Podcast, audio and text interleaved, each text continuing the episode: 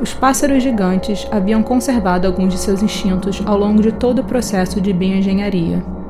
Seus cantos ainda eram passados a seus descendentes. E porque a humanidade havia aprendido tais cantos através de circuitos eletrônicos, a comunicação entre espécies foi possível. O som foi também a maneira encontrada para dar forma à arquitetura da estrutura. Não havia propósito específico inicial para a construção. Poderia ser uma plataforma, mas poderia ser também uma armadilha.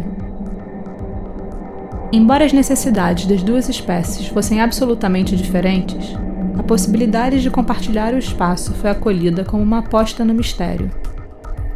As mulheres, homens e crianças erguiam o espaço pelo chão, os pássaros pelo céu.